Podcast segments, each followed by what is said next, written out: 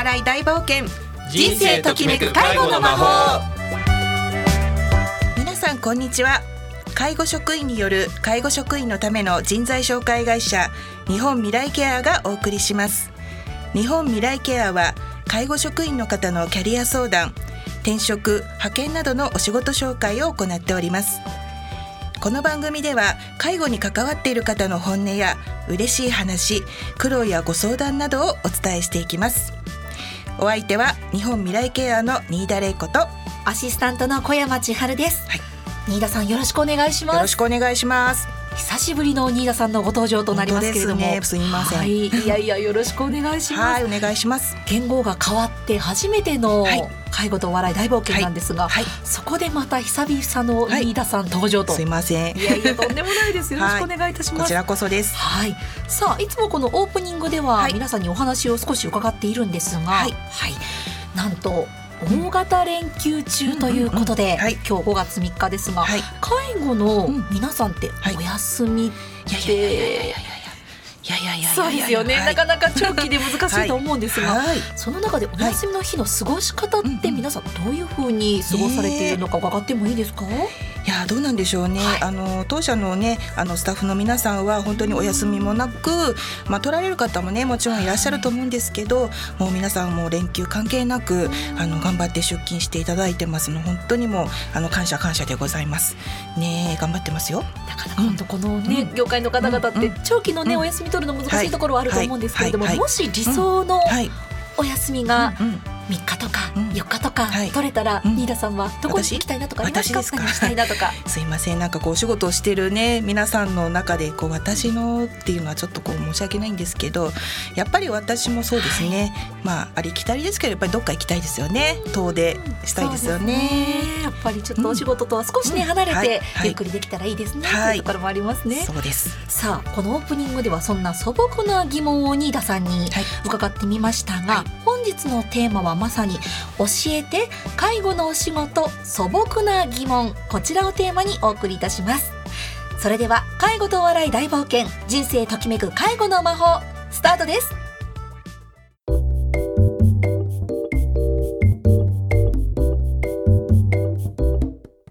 改めまして日本未来ケアの新田玲子です。アシスタントの小山千春です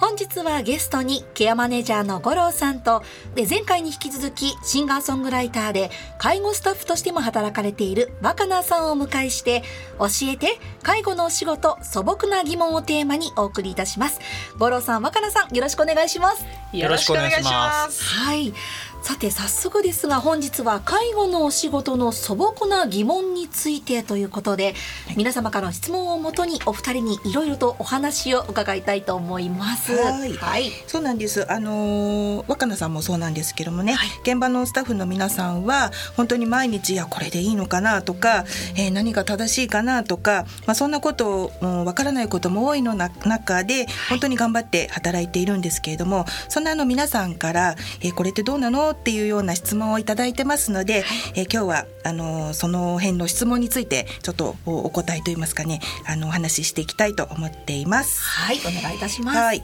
で、えー、とまず一つ目なんですけれども、はい。えー介護のお仕事夜勤のお仕事たくさんあるんですけれどもその夜勤中のお仕事の中でいやどうしても眠くて仕方がない時間があるんですと。うん。そんな時皆さんどうしてるんですか？という質問をいただいてるんですが、えーどうですかね若菜さん。そうですね。やっぱりあの夜食は食べない方がいいですね、はい、突然ですけど。はい、やっぱりこの夜勤の時ですね、ええ。あのまあ、以前自分が夜勤をやらせていただいてた時はですねあのこう一緒に働くスタッフとこうみんな一つずつあの、まあ、おやつだったり夜食を持ち寄ってこう交換するっていうのがなんかこう暗黙の了解でありまして、であの、まあ、やっぱりそれが夜食べるのってすごく美味しいんですね。やっぱり本当に夜のご飯はやっぱりこう違うんですよね昼間と。なんで、まあ、それで美味しくて食べちゃうと、まあ、やっぱりこう夜眠くなってしまうので、あのまず食べないってことをしたらこう よりちょっと睡魔は抑えられるかなと思います。はい。そうですね。はい、お腹空かない程度に適度にあの夜食はとってもらって、あのやっぱりじっとしてると眠くなっちゃうと思うんで、あの動き回るようにあのいろいろ用事見つけて動いてるといいのかなっていうことと、あと結構その夜勤の前後に無理しちゃう人がねあの育児とか家事とかねそういう人はまあしょうがないとしてまあ若い人なんか結構その夜勤前とか夜勤終わった後に遊びに行ったりとかい。うことも聞くんだけどあんまりねあの無理せずに夜勤の前後十分休息して体調を整えた方がいいんじゃないかなっていうことは一つとあとまあでもそもそもね深夜に眠くなるのは当然のことなのでまあ自分はどっちかっていうと夜が更けるに従って目が冴えてくるタイプなんですけどもえあのまあもし夜勤が2人以上の勤務であればしっかり仮眠を取るとか、えーまあ、でも仮眠取るってもね休憩時間が本当に1時間ぐらいのところもあるみたいですのでなかなか難しいところもあったりとかあと1人で夜勤をしてる方っていうのはなかなかね休憩取ること自体が難しかったりそうなるとまあ事業所全体で働き方を見直さなきゃいけないかなっていう状況のところもあるかなと思います。あとはあの今その夜勤長時間の夜勤を前提の話してたと思うんですけどもあの夕方から翌朝ぐらいまでの勤務なんですけどもあの場所によっては3交代であのよく準夜勤とか深夜勤に分かれて、まあ、夜中の12時ぐらいで交代するんでしょうかね、まあ、そういう職場もあるので、まあ、比較検討して、えーまあ、そういったところで働くとかあとはまあどうしても眠くなる方はもうそもそも夜勤をやらないっていう そういう働き方もありますからね。はい、根本的な解決方法もあるということですね。なるほど。さあそして2つ目続いての疑問をいただいております。え続いては新しく入社して現場で皆さんにいろいろと教えていただくことばかりなのですが忙しいのでどうしても放置されて一人になってしまう時間が多くあります。そんな時はどうしたらよいのでしょうかといただいていますがまずは若菜さんこれどうしたらいいんでしょうかね、はい、そうですね。はいうん、あのやっぱりまあ最初初めて現場に入ったりとかあと、まあ、あの新卒とかで初めて働くっていう時はよりきっとちょっとどうしようっていうふうに、まあ、なっちゃう時もあるかと思うんですけども、はい、まああのもうそういう体験すらもまああのそうですねあの楽しむというかそういうあの初めての慣れない場所どうしたらいいんだろうっていう、まあ、現場もまずあの体感してみるっていうのもまあ一ついいかなって思うのとあとまあ本当にそういう時こそあのもう働いてる先輩のことをあの一番よく、まあ、見る最初こそ見れる時間で多分働き出すとあのもう動く動くで先輩の動きとかをこうじっくり見ることもできないと思うのであの働いてる人一番よく見れる逆にチャンスでもあるのでちょっとまあまず先輩のことをよく見るというかあの観察するっていうのもいいかなと思います。はい。確かにこの期間ならではの気がしますもんね。しっかり先輩のことを見られるっていうのは。はいはい若田さん前向きで、はい、あのいいなと思うんですけど、はい、あのまあどうしてもやっぱり一人になっちゃう状況っていうのは、あのある絶対出てくると思うんです、ね、だからそうならないようにとことん先輩の後追いかけて、あのくっついていくようにするっていうのとあとまあそれでもどうしてもねあの一人になっちゃう場面についてはあのあらかじめそうなったらこれをしようとか、あの何をしたしといたらいいですかって聞いておくとかねそういう準備をしておくと、まあ、ちょっとは安心かなっていうのはありますね。あとはその一人でいることにやっぱり耐えてみることもあのちょっとその気持ちをねあの新入社員の頃あの、ね、何をしたらいいか分かんない不安な気持ちでいたなっていうのをその時にしっかりあの忘れないでいていざ自分がその指導する立場になった時に後輩に配慮できるようなそういう先輩に ぜひなってもらいたいなと。結局あの職員さんが新しい職員さんがそうやって放置されて困っちゃうっていうのはその指導する側の問題だと思うんですよね。だからあのもしそういう場面になったらもう遠慮なく、まあ、上司の方に相談するとかいうことが、まあ、成功法ですけども、あの解決策に結びつくんじゃないかなと思いますね。はい、確かにこれどんなお仕事でも初めて入った職場で一人になってしまう瞬間って必ずありますもんね。ありますそういう時にどうするかっていうのを考えるっていう時間とか、一、人になる時間も大切ということですね、ありがとうございます、では新田さん続いての疑問質問お願いいたします、これはあのすごく多い質問のあの話なんですけれども、はい、えー、お風呂解除をする時なんですが、うん、これどうしてもお風呂嫌ですってあのいうやっぱり利用者様お客様っていうのもあのどうしてもいらっしゃるんですけれども、まあ、そんな時にあのケアスタッフ介護スタッフとしてどういうふうにあのお風呂に行ってもらおうかなってこうすごく皆さん悩んでます。はい、なんかこの辺いい方法っていうかアイディアみたいのってありますかね中野さん？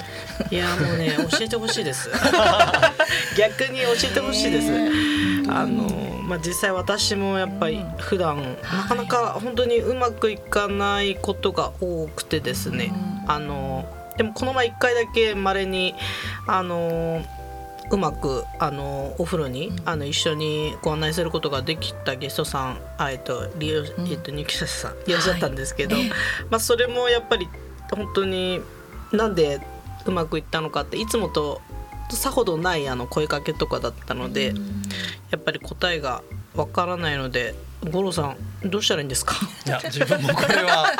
教えてほしいなっていうあのことなんですけどもあの、ね、結構その時の気分で、はい、あの応じてもらえたりとかいうこともあるので、ああれどういうのがいいのかなってあの分かんないことが多いんですけども、まあ、でも教科書の中見るとやっぱりそのお風呂に入りたくない理由っていうのを探っていくのが大事だ、まあ、でも確かにそれはその通りで、えー、ただ本人はそれは言ってくれないんですね本音は。えー、よく言われるのはもう私毎日入ってるからいいわよとか、ね、あの昨日入ったから今日はいいですとか今日ちょっと風邪気味だからお風呂入るとね、あの体調壊すからとか言うんですけどもそれは決して あの本当の理由じゃないので、えーまあ、本人の様子を見てそこは推測して、えー、いくっていうことなんですけども、まあ、例えばよくあるのが人前で裸になるのが恥ずかしいからっていう方については、まあ、羞恥心の配慮して、えー、差し上げるとかあとはまあお風呂自体嫌いじゃないんだけどそそこに至るまであの服脱いだりとか準備するのが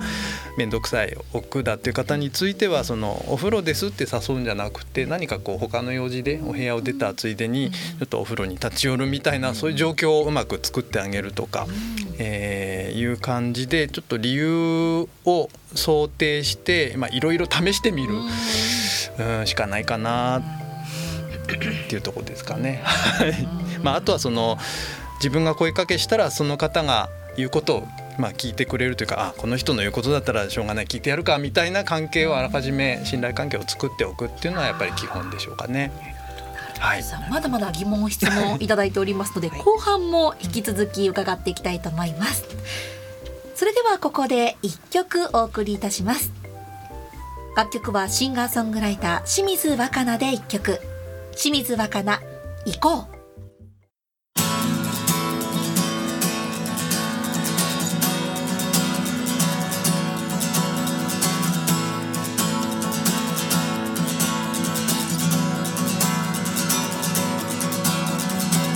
一度きりの人生さ泣いても笑っても同じそれならやりたいようにやったもん勝ちな気がする。欲張りわがままなありのままを抱きしめてさ。僕らは神様に与えられた命だから。迷って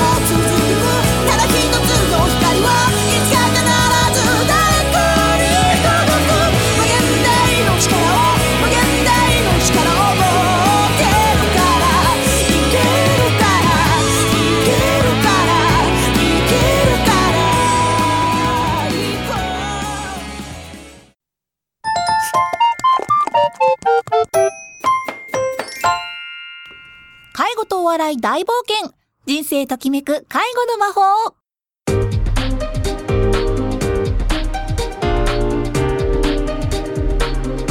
改めまして日本未来ケアの新田玲子です。アシスタントの小山千春です。では後半も引き続きケアマネージャーの五郎さんとシンガーソングライターで介護スタッフとしても働かれている若菜さんをお迎えして教えて介護のお仕事素朴な疑問をテーマに伺ってまいります。お二人ともよろしくお願いいたします。よろしくお願いします。はい。それでは早速のこちら疑問ですが、えーやはり入社したばかりの友人のお話ということなのですがちょっと苦手な人と組むことがありますがそんな時どうしたらよいのでしょうかといただいています。こちらまずは若菜さんどうしたらいいでしょうか、い。やー難しい問題ですねこれは。ありますよね誰しもやっぱり。そうですね、はい、うーんまあ苦手な人と組む。もうでもね、まあ、こればっかりはもういろんな人いてねやっぱりいるのでもうそれもなんですかね。まあどううーんそうですね。まあう受け止めると言いますか、あの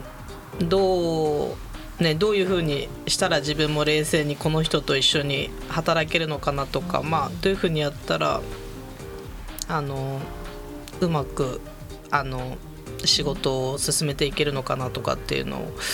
まあ、ちょっとまずはまずは受け入れあの一緒に働くことを受け入れてからなんかそこまで考えられたら理想かなとは思いますけど。そうですね。まあもう社会勉強と受け止めるしかないんじゃないですかね。それも経験と経験と。まずは受け止めるってことですね、なるほど。五郎さんはどうですか？そうですね、まあ、苦手な人っていうのはどういう人を指すのかっていうのもあると思うんですけど、まあ、例えばその価値観が違う人と一緒になった場合、えーまあ、一人の利用者さんの状況を見てあこの人は身体機能を維持するためになるべくベッドに寝かさないでね起きててもらった方がいいっていうふうに考える人もいればちょっと疲れが溜まっちゃうといけないから、ね、ベッドに横にしてあげた方がいいんじゃないかっていうふうに考える人もいたり、あのやっぱり意見が違うね、必ず意見がこう分かれてくる状況ってあると思うんですね。でこういう時ってやっぱりどうしても声が大きい人っていうかなあのちょっと強めの性格の人の、えー意見が通りやすいと思うんですけども、ただそれが利用者さんにとって一番適切な対応になるかっていうとそうとも限らない。であればやっぱりあの発言していくってことは諦めないであのそれを、ね、お互い話し合っていくってことはやっぱり利用者さんの幸せにつながっていくのであの大事かなそれをしっかりやっていくと。でまあそうやって自信を持って発言するためにはもちろん勉強もしなきゃいけないっていうこともありますし。あとその苦手な人自分も正直います、あの相手の。あのよくあの利用者さんとかご家族様でどうしても話しづらいなっていう人いるんですけども、そういう人に対してこそむしろ積極的に自分から働きかけるあの受け身じゃなくて先手を取って自分のペースって言ったらちょっと語弊あるかもしれないですけどもあのこっちから働きかけると意外と相手の方ってあのあすんなり受け止めてくれるなみたいな感じで関係づくりがうまくいくことが多いなっていうふうに思います。すごはい、だから苦手な人っていう先入観をちょっと、えー逆手にとってというか、はい、そういう手で行ってみてはどうでしょうかね。いいですね。はい。先手必勝っていう、はい。素晴らしいですね。はい、なるほど。そして続いてなんですが、えっと若菜さんから一つ疑問があるということで、あはい。はい、何でしょうか？はいえーっとですねあのまあ一日の流れの中でこうお昼の時間だったりまああのお夕食の時間だったりレクリエーションの時間だったり業務内容の時間がある程度こうある中でやっぱりこうちょっとそこから時間がずれて遅れてしまうことっていうのが、まあ、ちょっとやっぱたまにあるんですけども、あのまあ、お手洗いだったりお着替えだったりいろいろその時のあの利用者様の状況で変わってしまうことがあるんですが、まあ、そういう時にですねやっぱりこうちょっとこう時間が遅れてるなっていうことであの他のスタッフにあのなんで戻ってこないんだろうって今あ思わせちゃってるかなとか、っていうのもそうですし、まあ、時間自体がこうちょっとずれ込んで業務内容があ遅れちゃうなとかっていうあの、まあ、本来その。一番に考えなきゃいけないことを置いといてちょっとそっちに気がいっちゃったりとかした時のあの気持ちの持ち方といいますかあの冷静になりなるなり方というかどういうこのテンション感っていうか。でこうやったらいいのかなっていうところをちょっと教えていただきたいなっていう感じですね。はいまあ、あるあるですねこれもね介護あるあるの話なんですけど、まあ、結構ね介護の仕事ってその人に見えないところでやんなきゃいけない、個室の中だったりとか、でそこで時間がかかるといつまでたっても帰ってこない何やってんだみたいに思われてんじゃないか、ねあの気になっちゃうんですけどもまずだから自分が今どこにいて何をやってるかっていうのを何らかの方法で仲間に伝えることができれば一番ね、はい、いいかなっていうことが一つと、はい、あとその時間がかかっちゃうっていうのは、はい、逆に言えば丁寧に対応してるんだと思うんです若菜さんが。それは結局あの、まあ、スタッフに対して申し訳ないって思う反面その利用者さんから見ればねすごくあの信頼をこうつなぎ止める役割をしてくれてるんだと思うんですよね。それってあの全部の職員お互い様なわけで、えー、結局その間他のね同僚はやっぱりあの若菜さんがねそうやって対応してんだからその分頑張ろうってそういうやっぱり関係をあのまあ、逆にねあの他の職員さんが忙しあの、はい、時間かかってるようだったら、はい、若菜さんがその分頑張るぞみたいな、はい、そういう信頼関係がねあの築けていけば気にならなくなるんじゃないかなと。ね、そのためにはやっぱり他の職員さんの動きも含めて全体をこう把握できるような、はい、あのやっぱり経験積まなきゃいけないってことですかね。必要なことをやってるわけですもんね。そうですね。はい、そう思えればあのいいと思います。さあまだまだありますが、最後新田さんの方から何かご質問がありますでしょうか？すいません、申し訳ない。えっと私からじゃ一点だけ、あのいろいろこうあの働いてるとあのお客様とかね利用者様とかあのこれどうぞとかってこういただき物をすることがあるんですけど、そんな時はこれどうしたらいいのかなといただいていいのかそれともどうしようかなっていう時結構あるんじゃないかと思うんですけどどうしよう？ね、もうやっぱりまあお気持ちすごいありがたいんですけど、私もなんかこうやっぱこう手手帳にねお断りしたいんですけどやっぱこうすごいこうあの多分こうもらってくれてる感じがすごいこうあ多分私がもらうことによって多分こうあの喜んでいただけるんだなっていうのが分かるとやっぱりちょっとあの断るのがすごく気が引けるとか断りづらくなってしまうことはあるので私もちょっとそこは悩み悩みどころです。ね、はい、ですよね。五郎さんどうでしょう？やっぱりね 受け取っちゃうとやっぱ他の方との不公平感につながるのでやっぱりねそれを他の人に見られちゃうとまずいですよね。受け取ることって基本はダメなんですか？あのそうなあの多分会社とか事業所で、はい、あの受け取ることはあのできませんっていうところがほとんどだと思います。でその中で、はい、あの渡されるからそれで困っちゃう職員さんが多いのかなと思うんですけども。だから、まあ、基本はあのこれもらっちゃうとクビになるんですよねとか言って断ったりとか。でもそれでもねいいから持ってけ持ってけっていう人が、ね、受け取らないと怒っちゃうような状況になったりするんですけどまあどうしてもやむを得ない時は一旦そこでは受け取っといてちゃんと上司にも報告してでまあ話の、まあ、認知症の方だとすればご家族さんだとか話の分かる人に後でお返ししたりとか、えー、まあでもねお金が出てくるとちょっとやばいんですよ。そうなるともうもう徹底的にお断りするしかないとは思うんですけどもまああの基本そういうあのお気持ちはありがたいけどもものでいただくことっていうのは決してあの、まあ、実は職員としては嬉しいことじゃないんですよっていうのは皆さんに、えー、知っといていただきたいなと思います。はい、利用者の方のご家族様とか皆さんご存知の話なんですかね？私今本当に初耳だったので ダメなんだってことが初めて知ったんですが、ね。はい、難しいとこですよでもこれは本当にお気持ちいただくのは本当にありがたいことなんですけどもねなかなかねこうねそこは本当にあのあの人はねそうですね。あのお礼をしたからよくしてもらえてるんじゃないかとかやっぱりそういう、ね、奥袖の下になっちゃったらダメなんですね。はい。お手紙とかは平気なんですかね。紙はお手紙はいい OK ですよね。ですよねお手紙は大丈夫ですかね。はい。あじゃああのぜひ皆様感謝の気持ちを伝えたい。時はい。ははい。お手紙などではい。伝えてい。ただくとい。うのがい。い。かもしれませんとい。うことで最後にちょっとびっくりなことかもしれませんけれどもありがとうござい。ますはい。本日は教えて介護のお仕事素朴な疑問をテーマに皆様にお話を伺い。ました皆様ありがとうございました。ありがとうございました。した。さてそろそろお時間近づいてまいりました。はい、えー今日は五郎さん若菜さん本当にありがとうございました。ありがとうございました。こちらこそありがとうございました。はい、この番組はインターネットのポッドキャストからも配信しています。FM 西東京で検索をしてみてください。それでは来月の第一金曜日のこの時間もお楽しみに本日のお相手は日本未来ケアの新田玲子とケアマネージャーのゴロとシンガーソングライター若菜とアシスタントの小山千春でした。それでは次回もお楽しみに